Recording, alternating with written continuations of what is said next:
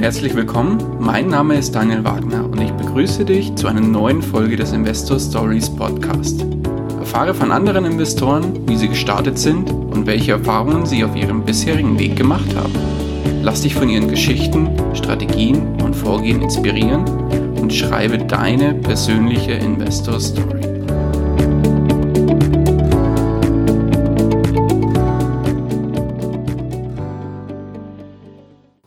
Herzlich willkommen zu einer neuen Folge des Investor Stories Podcast. Heute zu Gast bei mir der Dr. Jürgen Nawatzki. Herzlich willkommen. Hallo Daniel. Wie geht's dir? Geht's gut? Mir geht's gut. Ich hatte heute einen schönen Tag und eine gute Woche bisher und äh, insofern habe ich keinen Grund zu klagen. Es läuft alles relativ rund bei mir. So soll's sein. Würdest du dich unseren Hörern kurz vorstellen, bitte? Ja, sehr gerne. Also wie gesagt, mein Name ist Jürgen Nawatzki.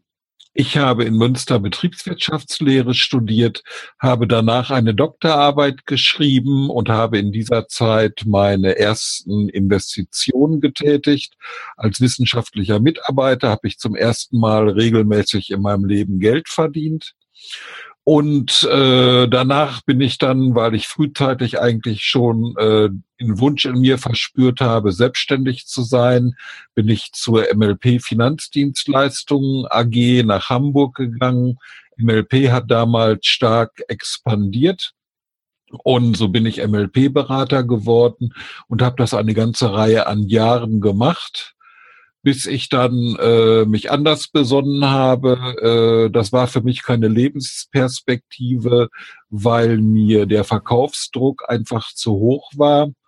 Und äh, ich bin nicht der typische Bauchverkäufer. Ich habe immer über den Kopf verkauft. Das ist sehr anstrengend und hatte auch entsprechend Kunden, die viel von mir wissen wollten und mir viele, viele Fragen gestellt haben.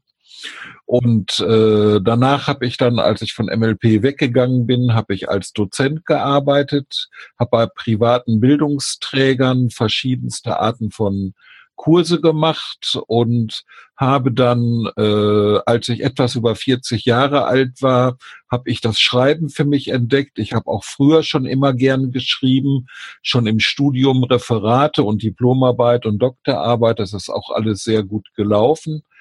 Äh, da habe ich eben damals schon gerne geschrieben, aber dass das mal meine berufliche Perspektive würde, das habe ich erst später entdeckt. Ich habe dann mit 43 Jahren meinen ersten Prosatext geschrieben, eine Erzählung, Bagira kam und Esther ging. Und, mhm. Ja, und dann habe ich irgendwann den Wunsch entwickelt, vom Schreiben leben zu können, was nicht so einfach ist und habe äh, angefangen, im Internet äh, mich zu orientieren und zu schauen, wie man im Internet Geld verdienen kann. Und dann bin ich irgendwann auf die Idee gekommen, einen Blog zu machen. Vorher habe ich noch ein Fernstudium Journalismus an der Freien Journalistenschule in Berlin absolviert, weil ich eben auch lernen wollte, Reportagen und Features und solche Formate zu schreiben. Und habe dann vor dreieinhalb Jahren im Mai 2015 meinen Blog etf-blog.com gegründet, in dem es halt um das Investieren mit ETFs geht. Und äh, das mache ich jetzt seit dreieinhalb Jahren. Ich kann mittlerweile von meinem Blog leben und habe verschiedene Einnahmequellen, unter anderem digitale Produkte wie E-Books und Online-Kurse und habe gerade einen neuen Online-Kurs herausgebracht, den ETF-Investor. Der bin ich letztes Wochenende in die erste Verkaufsaktion mitgestartet. Das ist ein Kurs, der das erfolgreiche Investieren mit ETFs auf den Punkt vermittelt, ohne dass man 500 Seiten lesen muss, sondern das reicht wesentlich weniger. Und ich gehe dabei auch auf Faktor Investing ein, das ja im Moment äh, sehr stark in der Diskussion ist und eine Mehrrendite bringen soll. Da kommen wir vielleicht noch später zu. Mhm, und, gerne. Äh, diese Tätigkeit als Finanzblogger, die macht mir so viel Spaß, dass ich das eigentlich gar nicht als Arbeit betrachte, sondern das ist so, als würde ich ein Hobby Hobby pflegen und mit diesem Hobby meinen Lebensunterhalt verdienen. Und wenn ich das vergleiche mit früheren Lebensphasen, die ich hatte, wo ich mich dann doch teilweise sehr gequält habe und auch nicht immer gern zur Arbeit gegangen bin, da muss ich sagen, fühle ich mich heute sehr privilegiert, weil ich eben etwas tue, was meiner Berufung entspricht und ich lebe sozusagen meine Berufung. Wunderbar, so soll es sein. Und das würde ich äh, mal sagen, sollte vielleicht erstmal fürs Erste reichen an äh, ja, meinem Hintergrund und an äh, meiner persönlichen Geschichte. Das eine oder andere wird sich vermutlich im Laufe unseres Gesprächs noch ergeben. Ich denke auch. Wunderbar. Du hast gesagt, du hast da damals deine ersten Investments getätigt. Mit welchen Investments hast du denn angefangen? Also ich hatte damals einen Freund oder es war genauer gesagt der Freund meiner besten Freundin, der war äh, Investmentbanker und der hat mir damals dazu geraten, Optionsscheine der Metallgesellschaft zu kaufen. Und ich hatte auch für mich so gedacht, wenn du eigentlich bereit bist, Aktien zu kaufen, kannst du auch Optionsscheine kaufen. Da hast du einen größeren Hebel. Und äh, das ist auch ganz gut gegangen. Also das ist so gut gelaufen, dass ich mir dann später davon einen gebrauchten Passat Kombi gekauft habe. Okay, das heißt tatsächlich Optionsgeschäfte waren deine ersten Investments tatsächlich? Optionsscheine, nicht Optionen, Optionsscheine. Ah, Optionsscheine, okay, das verstanden. Waren, waren Optionsscheine und da muss ich aber zugeben, dass ich die eigentlich auch nur gekauft habe, weil dieser äh, Freund äh, mich dahingehend beraten hat und mich auch eben genau aufgeklärt hat. Und ich habe ihm damals vertraut, weil es eben ein sehr erfahrener Investor war, äh, der sehr erfolgreich investiert hat. Und äh, das waren ja tatsächlich mein, das war mein erstes Börsengeschäft. Oh, okay. Und wie ging es weiter bei dir? Wie sieht es heute aus? Woran hat sich, wo, wo hat sich das Ganze hinentwickelt? Ja, äh, das hat sich sehr zumal dahin entwickelt, dass ich irgendwann festgestellt habe, als ich mit das erste Mal etwas von ETFs gehört habe, die gibt es ja noch nicht so lange, die sind ja in Deutschland erst seit dem Jahr 2000 verfügbar. Mhm. Und äh, auch heute ist es erst so, dass fünf Prozent der Deutschen in ETFs investiert sind. Und als ich mich mit dem Konzept von ETFs beschäftigt habe, war ich spontan absolut begeistert. Das ist eine Geldanlage, wie ich sie für mich immer gesucht habe. Weil obwohl ich mich immer für Geldanlage stark interessiert habe, finde ich trotzdem Geldanlagen gut, um die man sich nicht jeden Tag kümmern muss. Das mhm. muss man tun, wenn man zum Beispiel Einzelaktien hält, siehe Beispiel VW mit dem Dieselskandal oder siehe das Beispiel Deutsche Bank mit teuren Rechtsstreiten und Missmanagement. Da muss man eigentlich immer am Ball bleiben und die Presse verfolgen, um gegebenenfalls reagieren zu können. Und das ist bei ETFs in dem Sinne nicht notwendig. Da reicht es eigentlich aus, wenn man ein oder zweimal im Jahr nachguckt, dann ein entsprechendes Rebalancing vornimmt, also die äh, Wiederherstellung des ursprünglich gewählten Verhältnisses der verschiedenen Anlageklassen, die Aktien, Anleihen, Immobilien und Rohstoffe zueinander. Mhm. Das hat mich eben sehr stark angesprochen. Dann finde ich es eben auch ganz toll. Also ich muss sagen, ich beschäftige mich ja jetzt seit dreieinhalb Jahren oder über dreieinhalb Jahre intensivst mit ETFs und äh, ich würde sagen, die haben viele Vorteile, denen kaum nennenswerte Nachteile gegenüberstehen. Und äh, diese Vorteile haben mich eigentlich überzeugt, denn es ist, äh, die sind transparent, die sind einfach zu verstehen und sie sind vor allem sehr kostengünstig. Und das ist ein ganz entscheidender Punkt weil zum Beispiel aktiv gemanagte Fonds, also klassische Investmentfonds, kosten immer noch heutzutage, je nachdem, wo man sie kauft, einen Ausgabeaufschlag und sie haben Verwaltungskosten, die liegen zwischen 1,5 und 2 Prozent per Anno. Ja, mhm. ETFs haben Durchschnittskosten von 0,37 Prozent pro Jahr und das ist kein Vergleich und das kommt ja unmittelbar meiner Nettorendite zugute. So ist es richtig. Bin ich von ETFs eben sehr überzeugt und äh, investiere inzwischen persönlich nur noch ausschließlich in ETFs. Okay, das heißt, dein Gesamtportfolio sind 100% ETFs oder hast du noch andere Anlageklassen dabei? Also ich habe noch eine andere Anlageklasse. Also ich bin ein Verfechter äh, des Zwei-Komponenten-Modells der Geldanlage. Das heißt, ich habe eine sichere äh, Anlagekomponente, wie zum Beispiel Tagesgeld oder Festgeld. Oder eigentlich sollten es kurzfristige Staatsanleihen sein mit äh, AAA-Rating aber äh, ich umgehe das, das verursacht ja auch Kosten, solche entsprechenden ETFs zu kaufen. Und da kann ich am Prinzip, finde ich jedenfalls, genauso gut in Tagesgeld oder in Festgeld investieren, immer unterhalb der Einlagensicherungsgrenze von 100.000 Euro pro Bank. Und das ist mhm. sozusagen meine sicherheitsorientierte Geldanlagekomponente, die nicht in erster Linie dafür zuständig ist, eine Rendite zu erwirtschaften. Und dann gibt es eben die risikobehaftete Komponente, äh, wo ich zurzeit ausschließlich in Aktien-ETFs investiert bin. Okay, und prozentual lässt sich das wie aufteilen? Da habe ich so um die 70 bis 80 Prozent Aktien-ETFs und 20 bis 30 Prozent. Das schwankt halt, ob ich mal was entnehme. Also ich habe zum Beispiel dieses Jahr einen neuen Gebrauchtwagen gekauft. Da ist äh, die äh, sicherheitsorientierte Komponente halt ein bisschen runtergefahren und ist im Moment so bei circa 20 Prozent. Okay. Wunderbar. Bei den ETFs hast du da ähm, hast du da einen expliziten ETF, in den du investierst, oder hast du da verschiedene? Und falls ja, welche?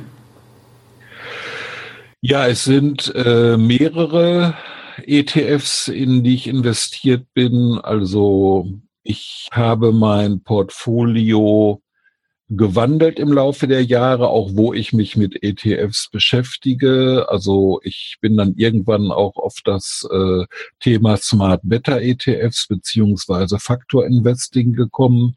Und das Faktor Investing äh, geht ja zurück letztendlich auf die moderne Portfolio-Theorie, äh, die ja sozusagen anerkanntermaßen die theoretische Basis des richtigen Investierens heutzutage ist.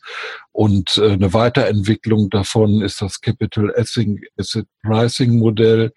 Und äh, ja, dann haben letztendlich French und Pharma, die haben beide den Nobelpreis dafür bekommen. Die haben herausgefunden, dass es bestimmte Faktoren gibt, die die Rendite besonders stark beeinflussen. Und diese sogenannten Faktoren sind im Laufe der Zeit immer stärker untersucht und belegt worden. Und das Faktor Investing oder auch bekannt als Smart Beta ETFs äh, zielt eben darauf ab, also mit ETFs, äh, die ja eigentlich nur den Markt, äh, die Marktrendite erreichen wollen, vielleicht doch eine Überrendite zu erzielen. Und damit habe ich erst vor kurzem selber angefangen und kann eigentlich noch nicht über nennenswerte Ergebnisse berichten. Da muss erstmal noch ein bisschen Zeit ins Land ziehen, um zu gucken, ob dieses Konzept auch die Früchte trägt, die ich mir davon verspreche. Okay. Und wie sieht es bei den anderen ETFs aus, die du erwähnt hast?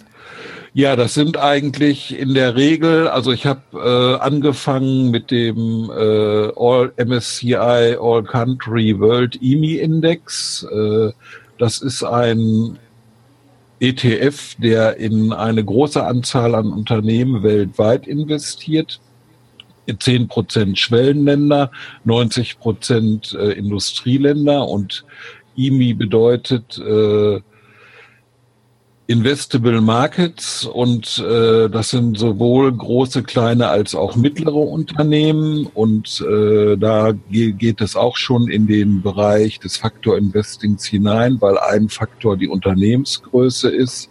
Also man hat die Erfahrung gemacht, dass vor allem äh, in äh, Bullenmärkten die Rendite von kleineren Unternehmen, also von Small Caps, äh, besser ist als die Rendite von größeren Unternehmen, was einfach damit zusammenhängt, dass auch das Risiko von kleineren Unternehmen größer ist. Mhm. Aber wo ein Risiko, da auch Rendite. So ist es in der Regel. Ja, Risiko oder Rendite ist ja normal der Preis für Risiko oder Risiko ist der Preis für Rendite. So oder andersrum, keine Rendite ohne Risiko, so rum ist richtig. Genau.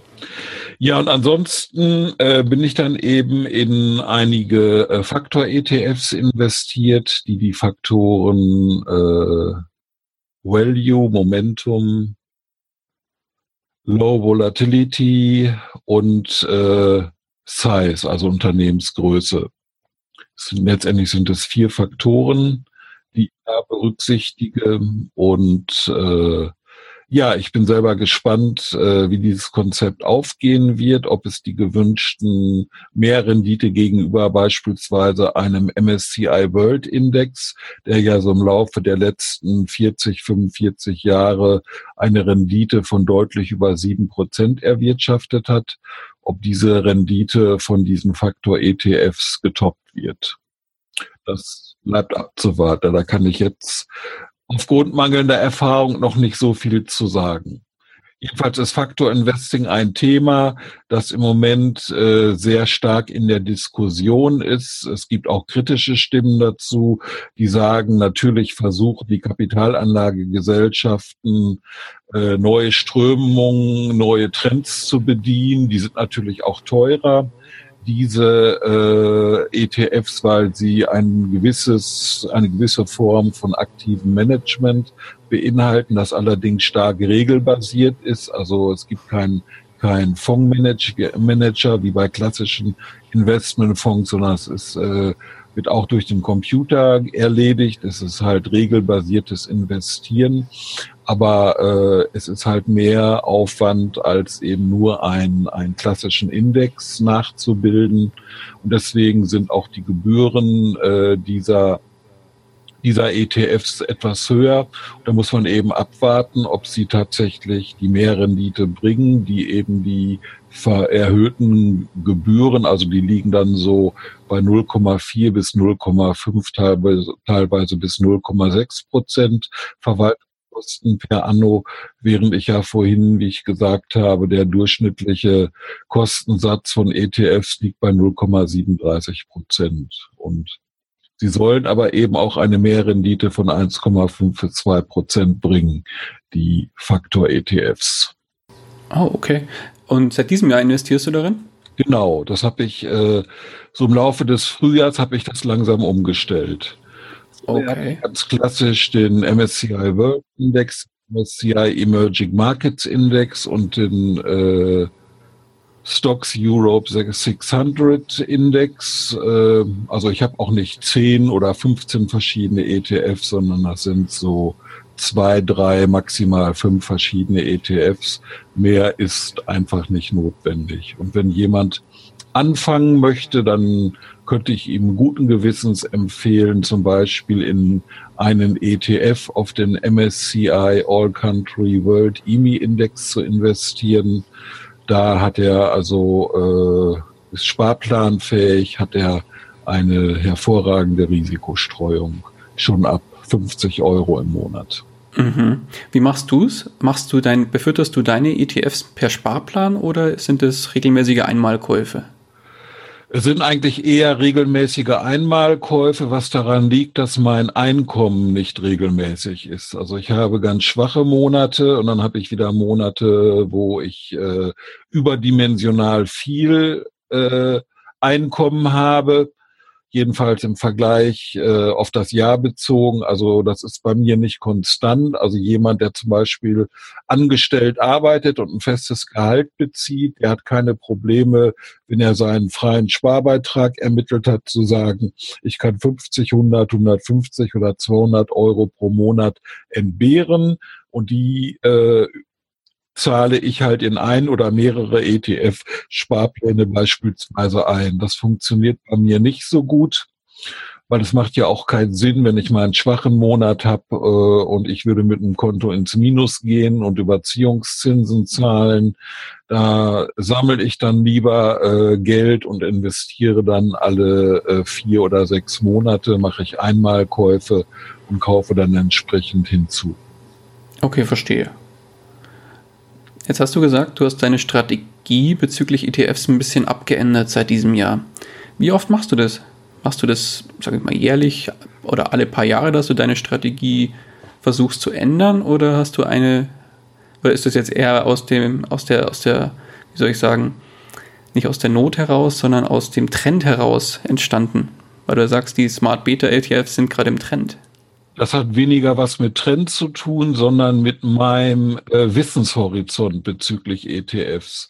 Als ich vor dreieinhalb Jahren angefangen habe, da wusste ich, was ein ETF ist. Ich hatte kurz vorher mein Journalismusstudium abgeschlossen und hatte äh, als Abschlussarbeit ein Feature, das ist eine bestimmte Artikelform, geschrieben über den Aufbau einer privaten Altersvorsorge mit Indexfonds und hatte im Zuge dieses äh, Artikels, den ich geschrieben habe, habe ich also sozusagen das erste Mal mich intensiver mit ETFs befasst und alles Mögliche, was ich dazu gefunden habe, gelesen.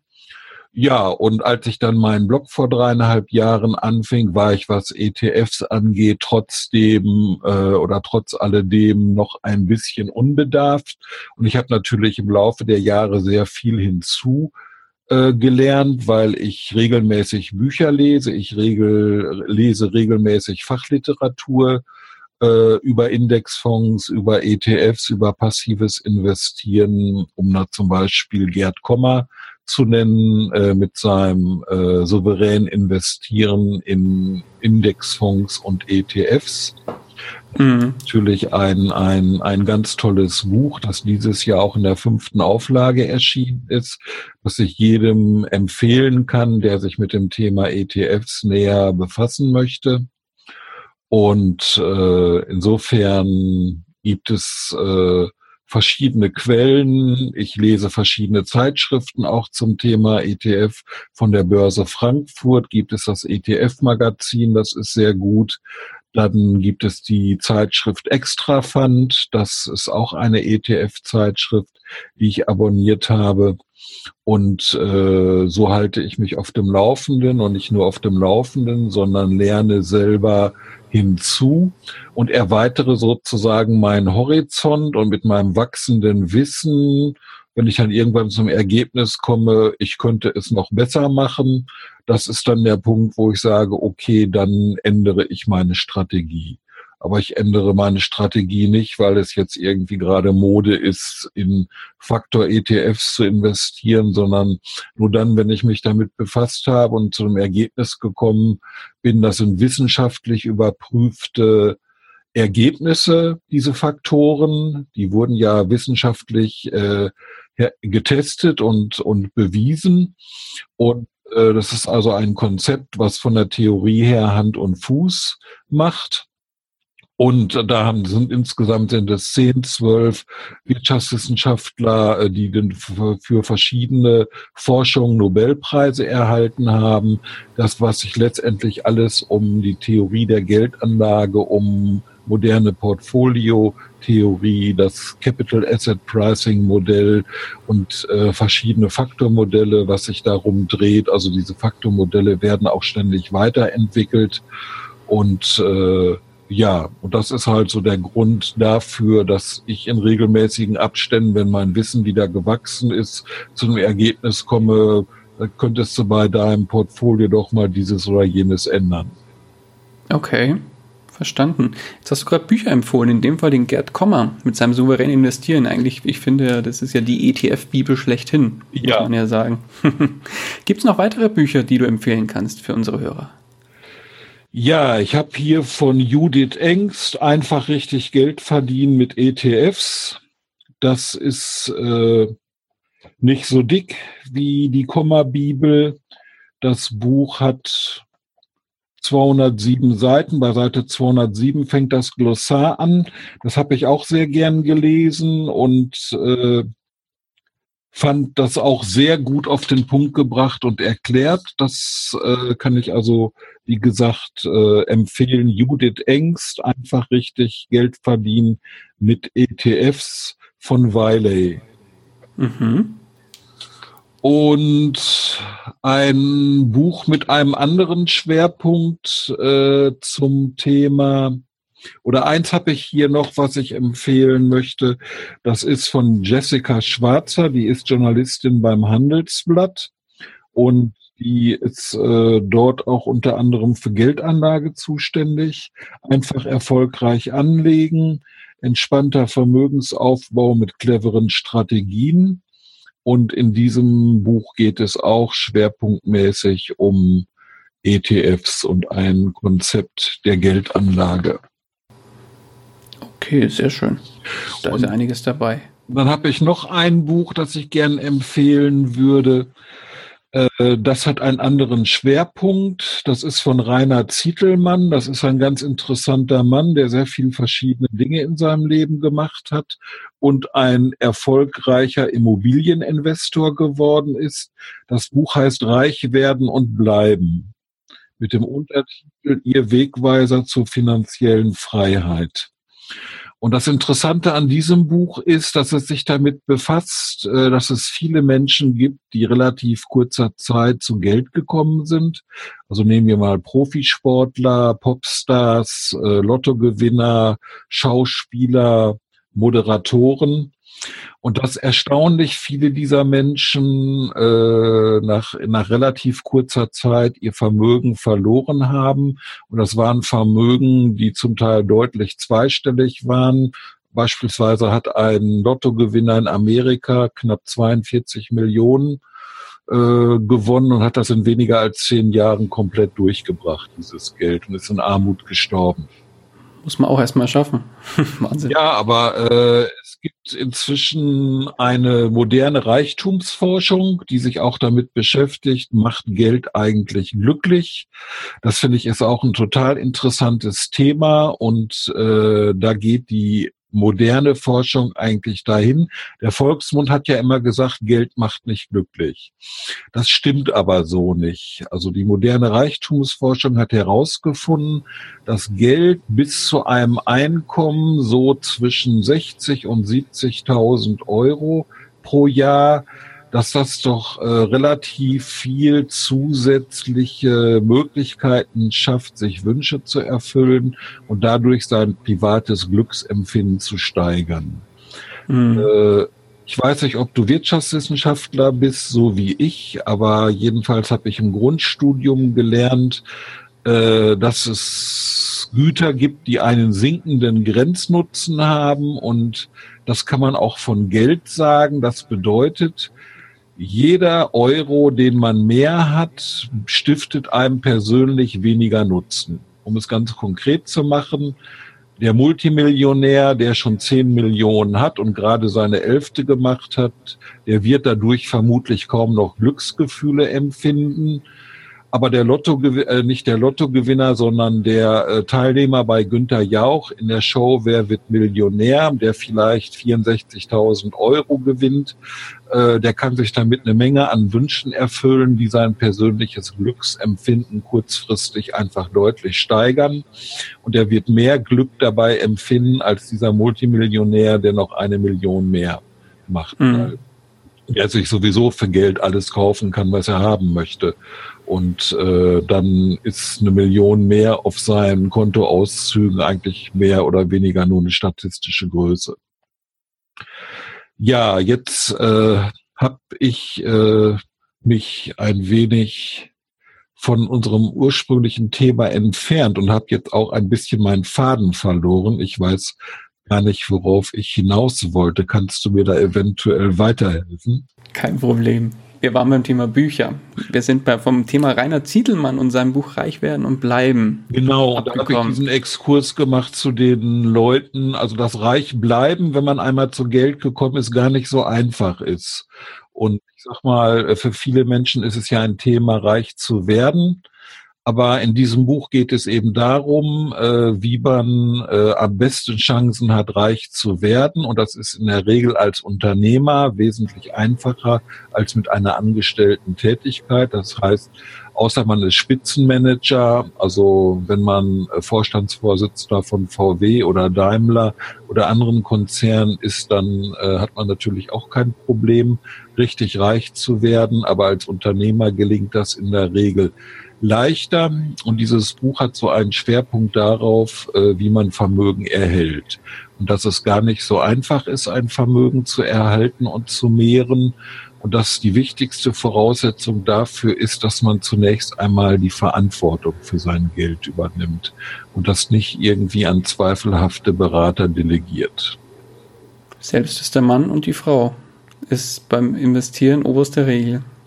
Und das versuche ich ja auch mit meinem Blog so ein bisschen äh, zu gewährleisten, dass sich dort eben Leser kundig machen wollen, die sagen, ich nehme meine Geldanlage in die eigenen Hände. Und da möchte ich eben Anleitung und Hilfestellung geben, äh, dass äh, Anleger das erfolgreich in die Wege leiten können. Sehr gut. Dein Blog gibt es ja schon einige Jahre und du hast ja selbst erwähnt, du investierst auch schon länger dein eigenes Geld und nimmst somit deine Finanzen selbst in die Hand. Ja. Gab es in dieser Zeit oder was war in dieser Zeit dein größter Fehler, den du gemacht hast bei der Geldanlage bzw. beim Investieren allgemein? Ich äh, war auch am neuen Markt engagiert und habe wieder meines Wissens, das ich eigentlich hatte, in Unternehmen investiert, äh, die eigentlich gar kein richtiges Geschäftsmodell hatten. Damals war das ja so, wenn man gesagt hat bei der Bank, ich mache was mit Internet, dann äh, haben die einen schon äh, blind finanziert und das äh, dann hat die Gier alle ergriffen, die hat auch mich ergriffen und wieder eigentlich besseres Wissen, dass das, dass ich in Unternehmen investiert habe, die eigentlich kein richtiges Geschäftsmodell hatten und die noch gar nichts in dem Sinne hergestellt haben, habe ich einen deutlichen fünfstelligen Betrag verloren, als der neue Markt zusammenbrach und das war meine schmerzhafteste Erfahrung als Investor. Okay, das heißt in dem Fall klassisch der Herde hinterhergelaufen. Ich bin der Herde hinterhergelaufen, ganz genau. Und das ist auch ein Grund, warum ich eben heute sage, äh, ETFs, das ist mein Konzept, beziehungsweise überhaupt das Konzept, das, das passive Investieren, äh, das vertrete ich, dem hänge ich an, das setze ich für mich um. Und äh, da habe ich eine super Risikostreuung, das ist eben auch noch ein Aspekt. Also ich kann als Investmentanfänger mit einem ETF beispielsweise auf den MSCI World Index anfangen und ich habe mit 50 Euro, die ich monatlich in einen Sparplan einzahle, investiere ich in circa 1650 verschiedene Unternehmen. Und das ist eine hervorragende Risikostreuung. Und das sind halt auch die größten Unternehmen, die es in der Welt gibt. Und mhm. Insofern ist das natürlich, hat das eine ganz andere Qualität als damals am neuen Markt, äh, wo ich, wie du es schön formuliert hast, mit der Herde mitgelaufen bin und wo auch für mich galt, die Gier frisst das Hirn. Das ist ja auch so ein, ein Phänomen in der Investmentbranche. Äh, das ist damals zum Tragen gekommen. Und wir wissen alle, wie es ausgegangen ist. 2002, 2003 ist der Markt halt eingebrochen und äh, die Leute, die damals Telekom-Aktien gekauft haben, warten heute noch darauf, dass sie irgendwann mal wieder vielleicht in die Höhen kommen, zu denen sie sie gekauft haben. Wird bei, den, bei vielen schwierig werden. ja. ähm, kommen wir zu den positiven Aspekten des Ganzen. Jetzt investierst du zwar nur in ETFs oder nur in Anführungszeichen, aber du hast mit Sicherheit auch Investmenterfolge erleben dürfen. Welcher war dein größter? Also das waren damals ein, das erste Investment, das ich getätigt habe, diese Metallgesellschaft Optionsscheine, die haben sich sehr gut entwickelt. Ich kann das heute in Prozent nicht mehr sagen, aber auf jeden Fall habe ich damals, kann ich ruhig sagen, circa 7000 D-Mark waren das noch investiert. Und ich habe mir hinterher ein gebrauchtes Auto für 12.000 Mark gekauft. Und äh, das äh, habe ich sozusagen mit diesen Optionsscheinen realisiert. Und ansonsten ist das so, dass die Börse ja in den letzten Jahren sehr gut gelaufen ist und das natürlich auch seitdem ich in ETFs investiere, ich äh, habe nicht das Ziel, den Markt zu schlagen. Ich habe durch meine Auseinandersetzung äh, mit dem Thema Geldanlage äh, inzwischen einfach begriffen, dass das für einen Privatanleger äh, nicht das richtige Ziel ist. Es ist nicht sinnvoll, den Markt schlagen zu wollen, weil den Markt schlagen zu wollen verursacht nicht geringe Kosten und diese Kosten gehen zu Lasten meiner Nettorendite.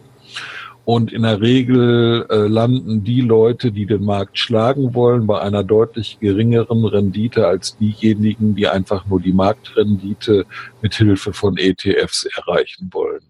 Und das mache ich jetzt und in den letzten Jahren ist die Börse einfach gut gelaufen.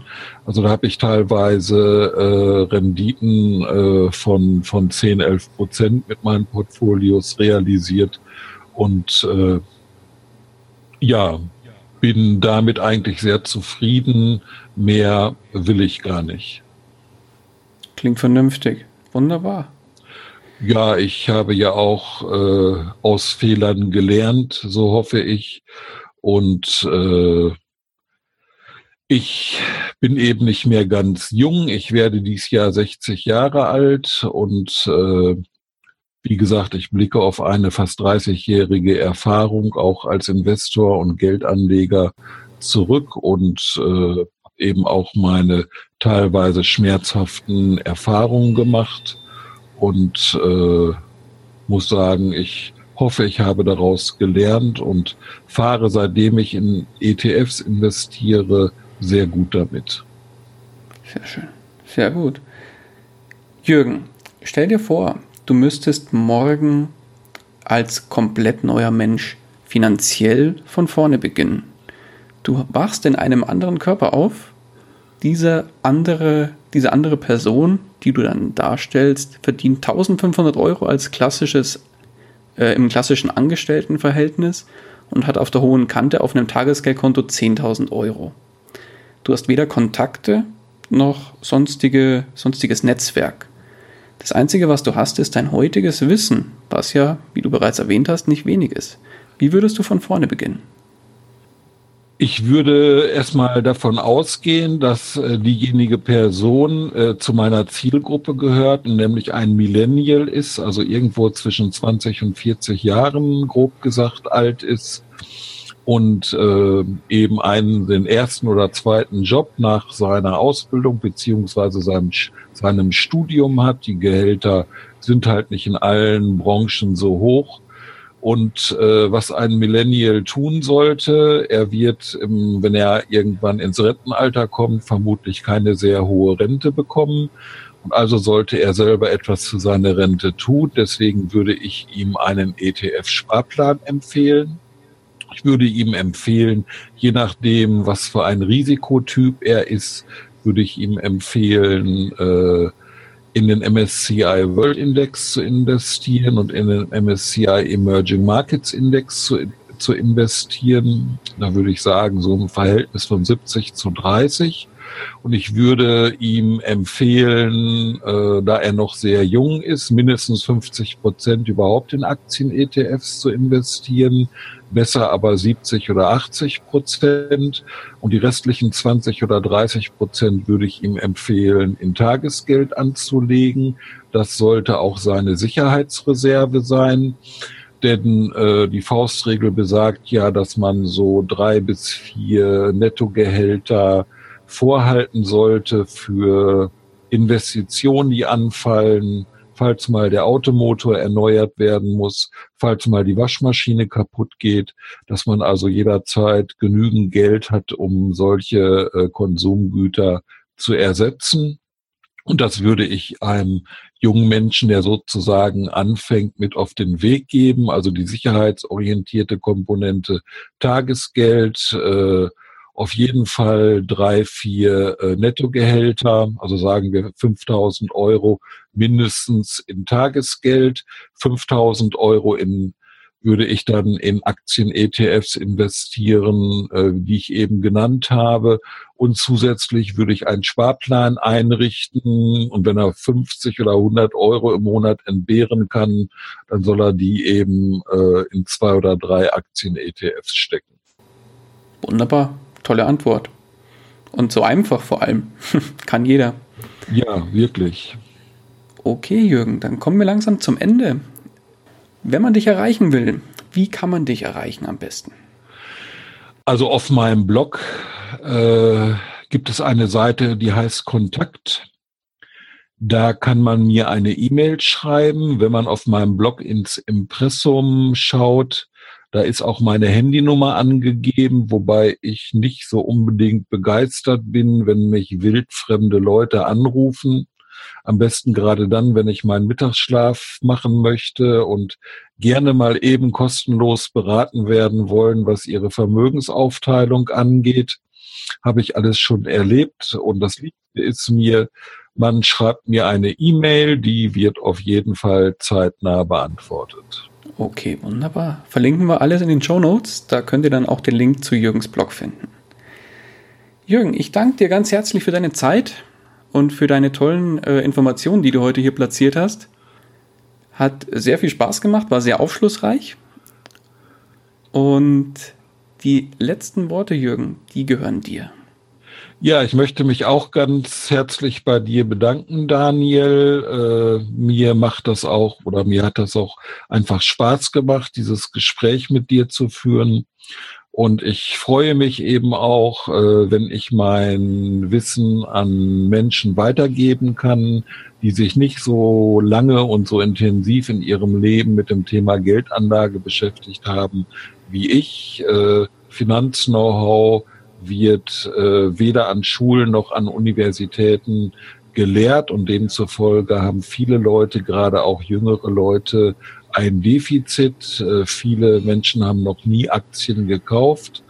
Wir haben ja auch das Thema Sicherheitsdenken, das in Deutschland sehr ausgeprägt ist, vermutlich durch zwei Währungsreformen, äh, die wir in Deutschland hatten nach dem Ersten und dem Zweiten Weltkrieg. Und äh, ja, jedenfalls äh, möchte ich dieses Wissen gerne weitergeben und äh, Menschen helfen, ein gewisses Finanz-Know-how aufzubauen, weil ganz ohne Finanz-Know-how geht es im Leben nicht. Denn äh, der Staat sorgt nicht mehr für eine ausreichende Rente, von der man bequem leben kann, sondern jeder ist heute angehalten, selber etwas für seine Altersvorsorge zu tun und das gilt insbesondere für junge Leute. Wunderbar, schönes Schlusswort. Jürgen, ich danke dir. Mach's gut. Machst du auch gut, Daniel. Tschüss. Ciao. Das war's auch schon wieder mit dieser Podcast-Folge. Ich danke dir ganz herzlich fürs Zuhören. Hat dir der Investor Stories Podcast gefallen, freue ich mich über eine Rezension bei iTunes. Damit hilfst du mir, diesen Podcast für noch mehr Zuhörer sichtbar zu machen. Ich freue mich, wenn du auch beim nächsten Mal wieder mit dabei bist. In dem Sinne, habe die Ehre, dein Daniel.